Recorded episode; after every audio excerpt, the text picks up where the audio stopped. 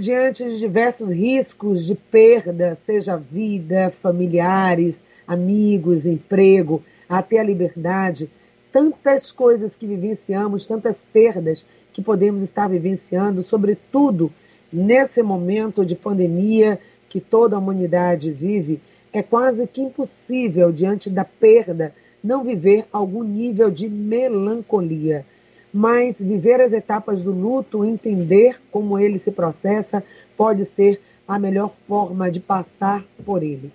Tiago Vinícius Oliveira, ele que é o nosso convidado de hoje para falar sobre o Dia de Finados, como entender e lidar com o luto. O Tiago é psicólogo, trabalha com a questão da saúde mental. Bem-vindo aqui ao programa Excelsior Saúde.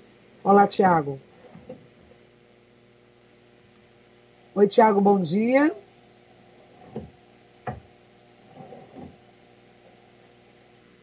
Já já aqui afinando aqui com o Tiago para que ele possa trazer para vocês informações falando sobre a questão do luto. Muito bom dia.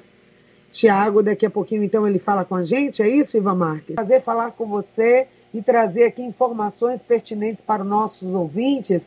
Queria que você pudesse falar um pouco sobre o luto. Nós sabemos que é importante viver o luto, sobre, é, é, apesar de que muitas pessoas, Tiago, já colocam nesses termos, né? Que as, precisamos estar sempre felizes, é, esqueça, né? Vai passar, reze tentando um pouco mascarar aquele momento de dor.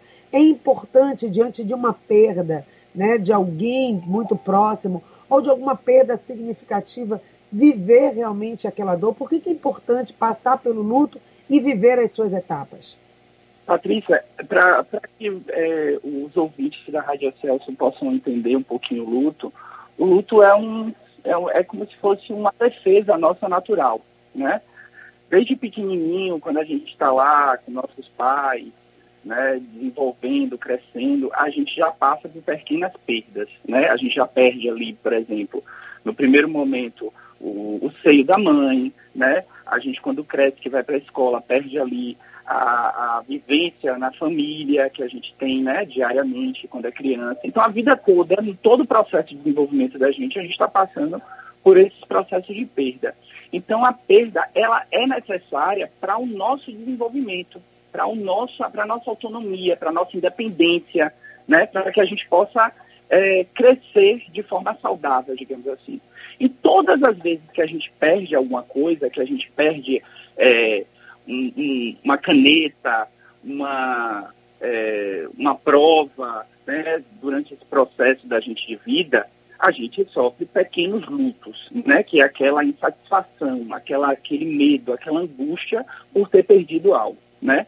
Falando mais assim claramente sobre o mês de novembro, que é o mês do dia de finados, né? E é esse mês que a gente lembra as pessoas que morreram. É, o que diferencia o luto que a gente tem diariamente, das perdas que a gente vai tendo no dia a dia, de um luto mais grave, um luto mais pesado, é justamente o objeto que a gente tem. Né? A gente perde uma caneta, a gente vai sentir de uma forma diferente, mas quando a gente perde um ente querido, isso é superlativado, a gente vai sentir isso de uma forma muito mais é, incisiva, digamos assim, né? Porque é uma pessoa, é alguém que a gente conviveu a vida toda, né? Então o luto é necessário para que a gente possa organizar o nosso pensamento, a gente possa organizar a nossa vida. Então, é muito necessário que a gente, durante todo o processo da nossa vida, a gente vá sentindo esse luto, mas o interessante é que a gente possa sempre pensar dentro desse luto e se organizar para uma nova vida que continua a partir dessas perdas. Como você diz, né? Tudo que a gente perde, então, Tiago, acaba afetando de alguma maneira o nosso modo de sentir, de pensar e de se comportar. Então, cada pessoa ela pode reagir de forma diferenciada diante de uma perda, e no caso da perda de um ente querido, tem pessoas que têm diversas reações, né? E isso está é, ligado a quê exatamente? A forma como cada um vai é, se comportar diante de luto. Tem pessoas que reagem, vão tomar todas as providências quando perde alguém, outras pessoas se desesperam mesmo. Então, isso tem a ver com a nossa maturidade comportamental, por que, que cada uma reage de uma forma? Por causa das vivências mesmo, né? É, é, desde sempre a gente, como eu te disse, a gente sempre vai aprender a perder, né? Então algumas pessoas elas aprendem a perder com a facilidade maior, né? Elaboram esse luto de uma forma muito mais tranquila, né? E outras não, né? É como se a gente dissesse, tem duas crianças, uma aprendeu a perder a caneta muito mais fácil, brinquedo muito mais fácil, né? Entende que ali perdeu e que ela elabora, e que ela tem outros brinquedos, né? A mesma coisa com outra criança que não consegue fazer essa compreensão, né? Então, quando a gente vai perder um ente querido, lógico, estou falando de um brinquedo, mas é para a gente tentar fazer uma analogia. É, quando a gente é, perde uma pessoa, um ente querido, a gente já passou por outras perdas. Então, a intensidade que a gente vai dar a isso tem dois pontos importantes. Como a gente se comportou do, durante todo o processo de desenvolvimento da gente, mas também a importância afetiva que aquele ente querido vai ter, né? Então, assim, a gente bota esses dois, é, essas duas variáveis, né? O sujeito utiliza essas duas variáveis para sentir esse luto. Então, tem gente que vai sentir a perda de um ente querido, de uma pessoa muito mais intensa, vai desesperar, né, vai achar que a vida acabou. E tem gente que vai entender esse processo, sofre ali naquele momento muito, mas passa a ter um entendimento e elabora esse luto de forma muito mais é, é, resolutiva, digamos assim. Então, uhum. depende muito de como a gente lida com as perdas e como a gente também se coloca frente à afetividade que aquela pessoa representa para a gente. Seja qual for a intensidade dessa vivência, Tiago, nós podemos dizer que vivenciar o luto é a melhor forma de conseguir ultrapassá-lo, ultrapassar esse momento e também promover novas possibilidades de existência. E o que seria, portanto, vivenciar o luto? Patrícia, é interessante que o luto ele seja vivido. Isso aí é, é básico, é, é, é necessário. A gente precisa sentir a dor né? Como você mesmo disse no início da entrevista, é, a gente está numa sociedade que a gente é cobrado a ser o melhor, a ser feliz. Né? As redes sociais estão superlativando essa condição de felicidade, né? E a gente precisa, em dado momento, em qualquer momento do dia, ou da semana, ou do mês, sentir sim esse momento de tristeza. Sentir tristeza é necessário. E o luto é esse momento de tristeza onde a gente elabora a perda. Então é necessário que a gente sinta a tristeza, que a gente é, sinta essa dor da perda desse ente querido e a gente comece a partir dessa dor construir nova, novas possibilidades de vivência, né? Quando a pessoa ela não consegue ultrapassar isso, esse pensamento, elaborar, gerar ali outras informações sobre aquilo que ele vivenciou, isso pode causar grandes danos aí. A pessoa vai ficar parada ali e ele não consegue é, evoluir no seu processo de vida, né? Então é muito importante que a gente viva assim o luto, porque ele é um momento sim de reflexão, ele é um momento de é, como é que eu posso dizer, de evolução de vida do sujeito. Então, como você coloca essa reação à perda, é algo natural, é algo esperado, portanto, né? E você é. falou que é até salutar para o desenvolvimento humano. É preciso estabelecer aí o um limiar entre o que é esperado, o que é previsto dentro dessa fase de luto e o que já pode virar algo patológico. Como é que a gente pode é, perceber isso, né?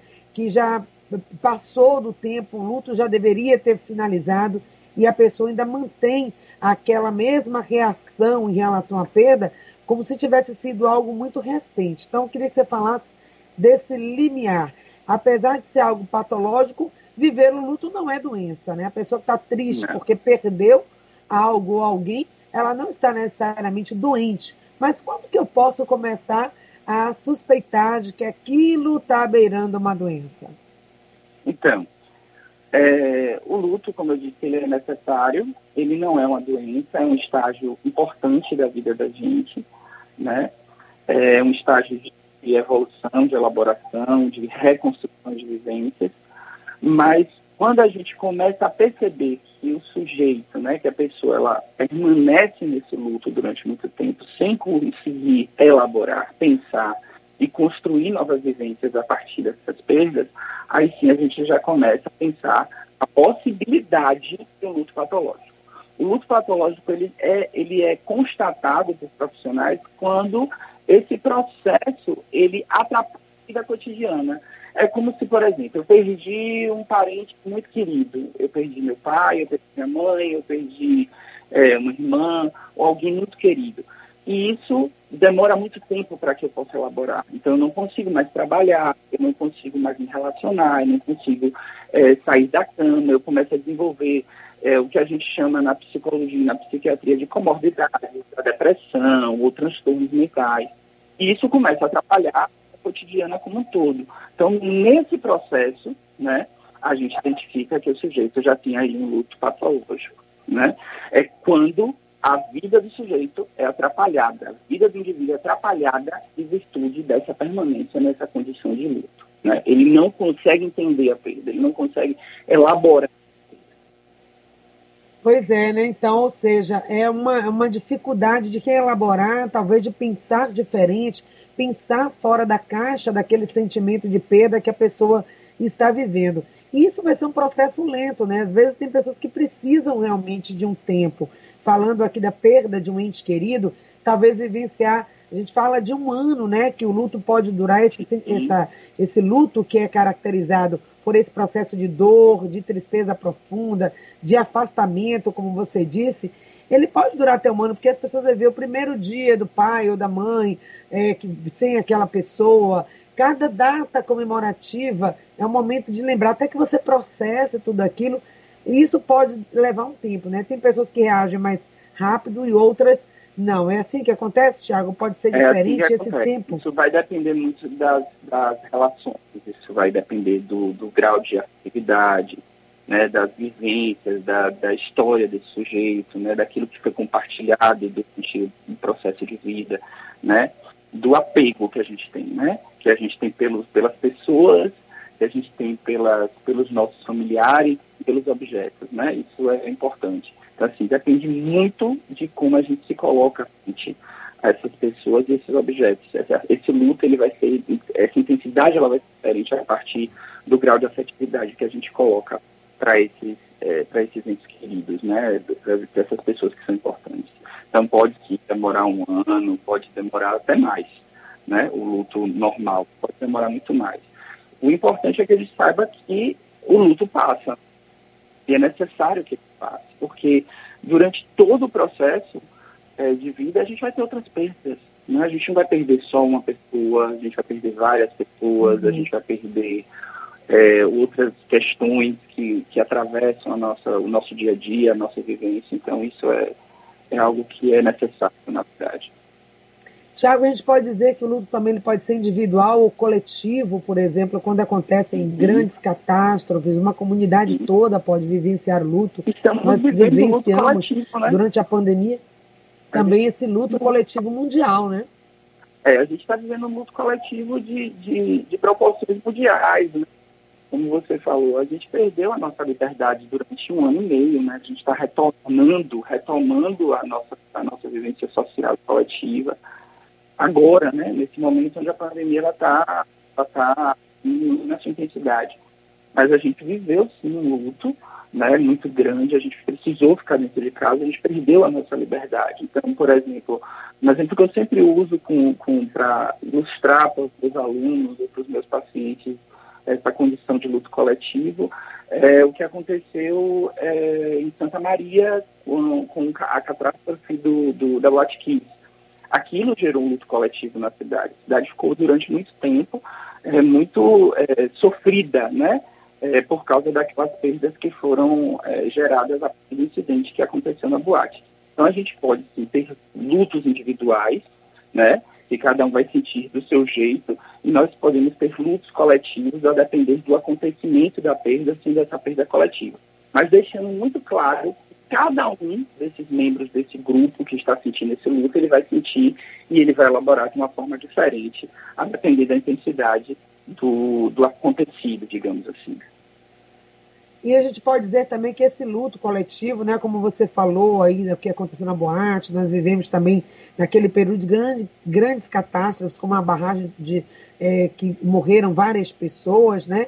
E agora com esse advento também da pandemia, Muitas uhum. pessoas na barragem lá de Brumadinho, por exemplo, trazendo aqui aí esse fato, e tantas outras catástrofes que às vezes acontecem, muitas pessoas perdem a vida. E é um sentimento também de impotência, de não saber o que fazer e uhum. como lidar com isso. E quando, no caso da pandemia, que tivemos é, lutos múltiplos, pessoas que perderam várias pessoas na família, ou parentes e amigos, como lidar com isso? Ou seja, ainda estava processando um luto, uma morte, uma perda, e já teve que conviver com isso. Qual é o impacto que isso pode trazer na questão psíquica, na saúde mental dessas pessoas? E o que você orientaria as pessoas que ainda estão vivenciando esse período de luto porque perdeu algum parente em uma dessas situações?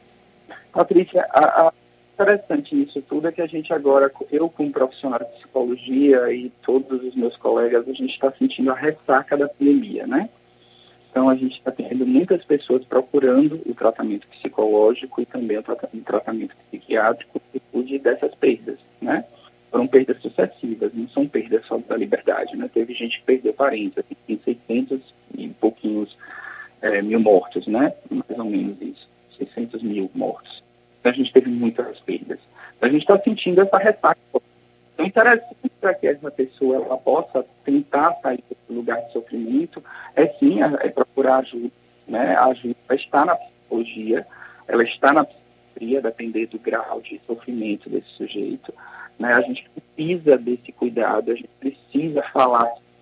A psicologia ela traz, a traz essa possibilidade de fala, o sujeito externalizar essa dor, esvaziar o copo que é gerado esse processo de sofrimento, né? Então, o mais é, diretivo e importante nesse momento é procurar ajuda. E ajuda para estar junto à psicologia e, e à psiquiatria, né? Pois é, é importante também, Tiago, queria que você falasse sobre isso, né? Você já comentou um pouco, mas aprofundar a questão da procura de uma ajuda psicológica, né? Quando que a gente pode perceber que alguém está precisando de uma orientação técnica, de um psicólogo, de um terapeuta, quando aquele luto ele já passou do tempo. E às vezes tem pessoas que falam assim, ah, mas eu estou sofrendo muito da perda do meu esposo. Aí alguém diz, ah, pois é, seu esposo faleceu. Quanto tempo isso? Ah, já tem cinco anos que ele faleceu. E a gente vê aquela pessoa vivenciando como se aquilo tivesse dias apenas. Ela não conseguiu ressignificar, não conseguiu dar continuidade à vida, não conseguiu retomar as suas atividades cotidianas. Como é que a gente percebe isso e pode encaminhar alguém para uma, uma ajuda realmente técnica? Pronto, você já praticamente respondeu a pergunta. É tempo, né? Um tempo excessivo de permanência no lugar de sofrimento versus a a condição de é, é, desorganização da vida cotidiana, né? Ou seja, o sujeito não consegue trabalhar, tem gente que chega a perder o emprego por causa disso, né? Porque não consegue fazer suas atividades, não consegue se relacionar. É, já tive, por exemplo, pacientes que perderam o casamento, né? O casamento não foi para frente por causa da questão do luto. Às vezes, desenvolvimento de algum transtorno ou desorganização na linguagem na fala, percepção, né, uma depressão, né, isso também pode ser uma, um indício muito importante. Né? Então, é, é, quando a gente observa, assim, a gente tem um limiar do normal, né? O que é normal é lógico. O normal é nós estamos vivendo, eu ainda estou sofrendo, mas eu consigo fazer minhas atividades diárias. O patológico, estou sofrendo, não consigo ver nenhum farol não consigo ver nenhuma saída e também não consigo desenvolver minhas atividades básicas, né? Consigo me relacionar com pessoas. Então, isso pode ser, sim, considerado. Então, já é um indício que aquela pessoa está num sofrimento muito grande. Exatamente, né? Então esse sofrimento ele precisa ser reelaborado sim para que a pessoa possa dar continuidade, né, à sua vida, às suas atividades. Agora fala-se muito das fases do luto. Não sei se a gente poderia comentar que fases são essas, essas e o que, que a gente pode esperar para cada uma dessas fases em termos de sentimento, de comportamento das pessoas? O que está dentro do esperado? Então, as fases do luto, Patrícia, elas são normais para todos os sujeitos, né? Primeiro momento, a gente sempre vai é, sentir muita tristeza, né? A gente tem cinco estágios do luto, né? Então, a gente vai sempre sentir é, o primeiro momento ele sempre vai sentir aquela tristeza, o impacto, e a gente vai negar essa condição, né? Ah, pai, é, é, é aquela famosa frase, né? Ah, meu pai, mãe, o parente que não morreu, ele está bem, né? Ele foi para os braços de Deus. A gente tem essa, essa, esse, essa frase que está muito bem, né? Esse processo de negação. A gente está em sofrimento, então a gente faz assim. Foi melhor né? Foi melhor para o pai, para minha mãe morrer nesse momento. Ele estava sofrendo demais. Isso a gente caracteriza é, como negação. Né? O outro momento é a raiva. Eu gero a raiva. Né? Eu me revolto contra aquela perda. Essa é uma outra parte. Então, é disse, ah, eu estou sozinho, eu estou sozinha, ele me deixou. Que Deus é esse que tira o meu, o, o meu parente, né? Que tiram minha mãe, tira meu pai, droga, uhum. que raiva, né? Quero morrer também, né? Geralmente a gente caracteriza é, esse momento com uma raiva. Depois a gente vem para a barganha e para a negação, ou seja, é, se você me devolver, né?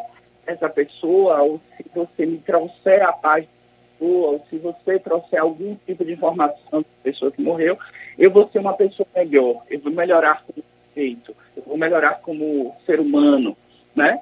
Depois a gente tem a depressão, que é a fase onde a gente fica mesmo naquela tristeza mais profunda, porque a gente nega, a gente raiva, barganha, e isso não dá jeito, né? E a gente entra na tristeza é, profunda. E por último, a gente acaba aceitando, né? Porque é, é uma condição é, psíquica e fisiológica do nosso corpo, esse processo de aceitação, né? A gente acaba gerando ali aquela aceitação, entendendo o que aconteceu, né? E prosseguindo a vida a partir desse ponto. Então, é muito importante que a gente passe fase. É interessante também que essas fases elas não são seguidas dessa forma, né? Elas são alternadas. Às vezes a aceitação vem antes, a raiva vem depois, a negação. Isso vai depender de sujeito para sujeito. Importante você salientar essas fases, porque compreendendo que isso tudo é esperado, quem está próximo a essa pessoa, aquela rede de apoio, rede de suporte, vai poder entender esse momento, aguardar com paciência que essas pessoas processem, né? Todas essas fases, passe por todo esse momento, é, um, é uma reação, né? Como você disse, a esse momento de perda, e aí depois ela vai encontrar aí essa sua calma, essa sua paz da aceitação, porque a gente sabe que a morte, para quem acredita, não é o fim total, é uma passagem para uma nova vida, mas pelo menos nesse plano material, aceitar que aquela pessoa não está mais aqui é necessário também. E muitas vezes dependendo do tipo, né, de como essa perda apareceu. Às vezes é uma pessoa muito jovem, que adoece muito repentinamente. A Covid, por exemplo, trouxe muito isso. Pessoas Sim. que estavam produtivas, estavam ativas e de repente já não estavam mais aqui. É, mortes muito violentas também, talvez a forma como essa perda acontece pode levar a uma que essas fases elas sejam mais ou menos intensas. Dona Eliette, a nossa ouvinte, olha, para você que ligou o rádio agora, que está ouvindo aí o programa, também pode fazer a sua pergunta, ainda dá tempo, estamos nos minutos finais, mas você pode perguntar ao nosso convidado, o Tiago Vinícius Oliveira, ele que é psicólogo e especialista aqui em saúde mental, da Kiron Saúde Mental, está aqui com a gente batendo um papo sobre é, essa relação nossa com o luto. E a Eliette, ela faz uma pergunta, não necessariamente uma pergunta clínica ligada aí à questão da saúde mental, mas talvez mais no campo, talvez espiritual, né, Eliette? Não sei. O que ela coloca é o seguinte, Tiago, é verdade que se ficarmos chorando muito tempo, com muita tristeza, uma tristeza profunda, isso nos prejudica e também prejudica né, a pessoa que se foi? Não sei se a gente tem essa dimensão. Né? É, assim, Piet, eu não consigo te responder isso dentro do campo espiritual, mas se ficar muito tempo nesse processo de sofrimento, você pode se prejudicar, né? Você pode acabar é, trazendo é, malefícios para você, né?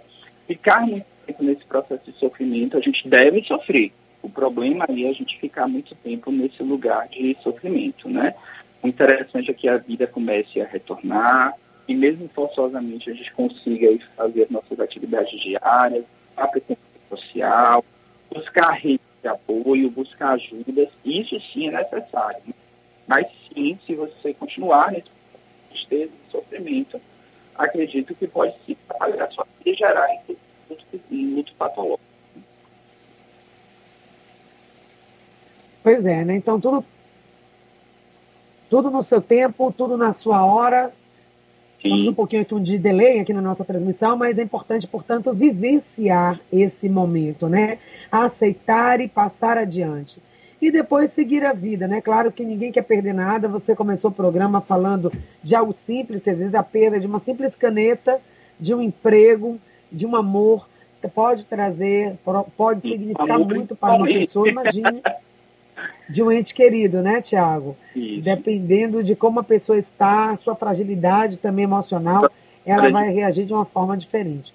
Portanto, vamos vivenciar esse dia, né, que é de finados, que é um feriado, mas é para algumas pessoas um momento também de lembrar, de recordar, de memória. Agora, isso seria saudável? Você reverenciar os mortos, você fazer uma oração, isso pode ser saudável do ponto de vista da saúde mental? Esse programa de hoje é especial, preparando você para vivenciar esse dia, esse feriado de finados, ressignificando, entendendo um pouco as fases, entendendo o que está acontecendo com você, como você sente, tudo isso que o Tiago falou, o nosso convidado, pode você ter passado, vivenciado e é normal, é uma reação esperada diante de uma perda. E como você ressignifica isso?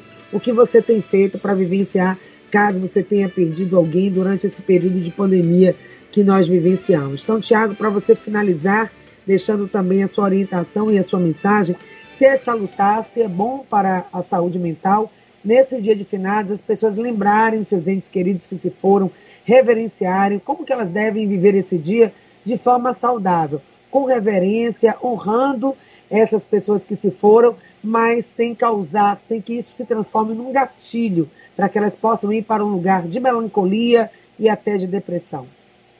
Patrícia, tem uma frase que eu gosto muito que eu ouvi uma vez é, de um religioso, de padre Marcelo Rossi, que falava o seguinte sobre isso. É, ele dizia que a gente deve sentir saudade e não sofrimento. Então, sofrimento ele deve virar saudade, né? Esse momento do dia 2 de novembro é um momento, sim, de você é, lembrar das coisas boas e lembrar dessas pessoas com saudade, né? A partir do momento que a gente começa a manter a tristeza, isso não é interessante. Manter o sofrimento não é interessante. Então, eu, eu sugiro para você que está em casa, que está sofrendo porque perdeu alguém por causa da Covid nesse momento, ou de algum tipo de outra perda, é, busque ajuda, busque ajuda psicológica, busque ajuda psiquiátrica, para que você possa prosseguir no seu processo de vida. A gente não perde só uma vez, a gente perde outras vezes, a gente perde outras coisas, a gente perde outras pessoas. E é necessário que a gente esteja bem, porque a vida é um desafio diário, né? É um desafio e ele é necessário que a gente esteja minimamente bem para vencer esses desafios.